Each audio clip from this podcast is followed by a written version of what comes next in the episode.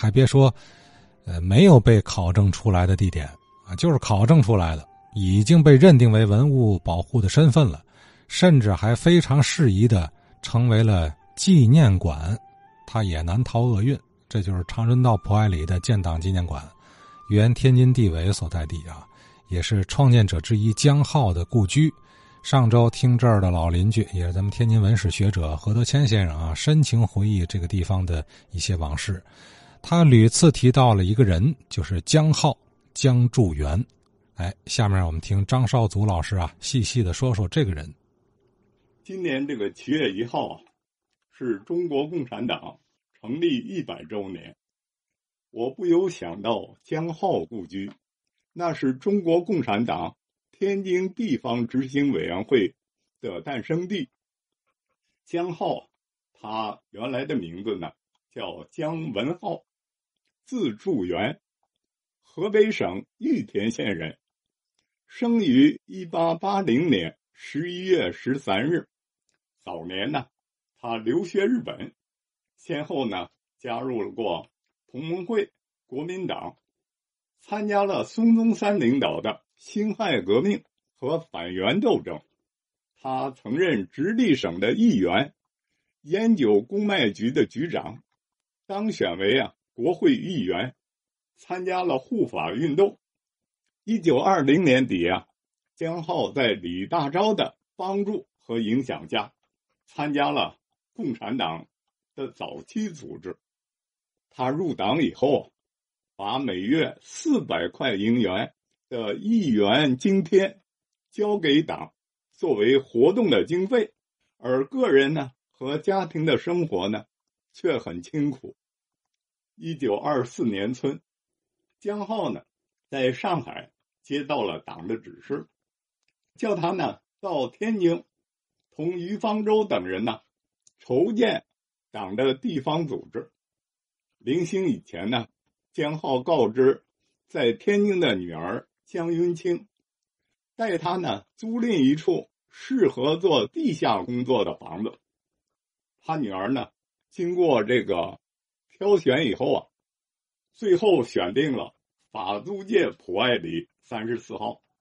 这是一栋小楼，前后都有门，东面是繁华的商业区，西面呢是杂草丛生的老西开。这里啊。既交通方便，又便于隐蔽和疏散。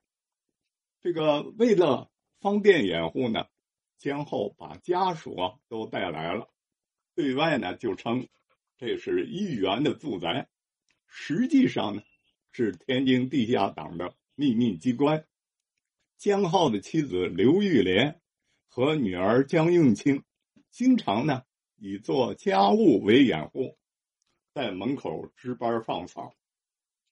为了保障这个秘密机关的安全，江浩是从不请客应酬，他的家始终保持着普通家居的这个风格，书架上摆放的都是一般的书刊。对于来往的信件，他是看后呢立即就焚毁。他经常告诫大家，来机关呢。要走后门，叫门时呢要用暗号，走的路线呢也要时常变换。江浩故居的楼下是一间小客厅，一张圆桌摆在中央，几条凳子围在四周，墙上呢挂着一幅旧的天津地图。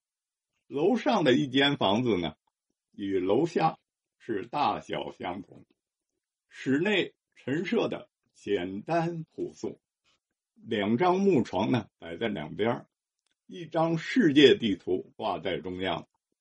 这是江浩同志的卧室。这间居室的后面还有一间亭子间，专供啊来往过路的同志呢临时住宿。一九二四年的三月，就是在这所小楼的楼下客厅里。召开了天津建党会议，当时参加会议的有于方舟、张浩、张昭峰等同志。会上确定了天津地区党的工作方针政策和行动纲领，成立了中国共产党天津地方执行委员会。江浩呢任这个组织部的主任。这座小楼呢，成为了天津革命运动的战斗司令部。同年底，在天津地委的领导下，江浩呢，他与国民党特派员的身份，参与了领导迎送孙中山和开展这个国民会议运动。十二月四日，孙中山呢，来到了天津，江浩同于方舟、马千里。到这个孙中山住所张园连续邀请孙中山讲演和会见群众的事宜。晚上呢，举行了这个欢迎茶会。孙中山呢，因为有病，没能呢参加。三十日呢，孙中山离京赴北京前夕，天津五十多个团体啊举行欢送大会，江浩呢做了报告。与此同时呢，江浩同于方舟、马千里共商筹建天津国民会议促成会，江浩呢就成为了天津国民会议的主要领导人。转年三月呢，他参加了在北京召开的国民会议促成会全国代表大会，当选为常务委员。一九二五年五卅运动。在上海爆发以后，江浩呢组织天津各界联合会。六月十四日，天津各界二百多个团体，十万余人举行这个市民大会。江浩、邓颖超等七人被选为请愿代表。会后呢，这个群众游行啊，到这个省公署的时候，江浩等呢向李鼎铭。递借了各界请愿书。一九二六年初，奉系军阀政府啊，在天津实行白色恐怖，江浩呢被迫撤离。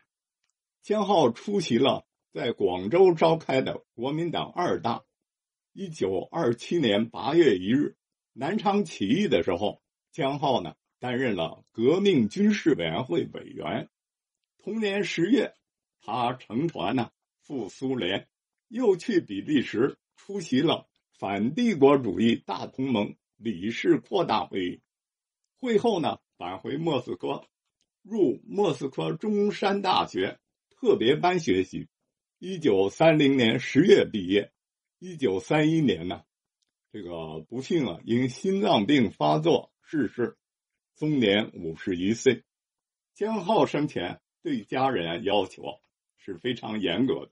在他的教育和影响下，女儿江应清和儿子江振环先后参加革命，加入共产党。儿子江振环于一九二七年四月被奉系军阀政府杀害，是第一次国共合作时期天津著名的十五烈士之一。女儿江英清是大革命时期。天津妇女运动的领导人之一。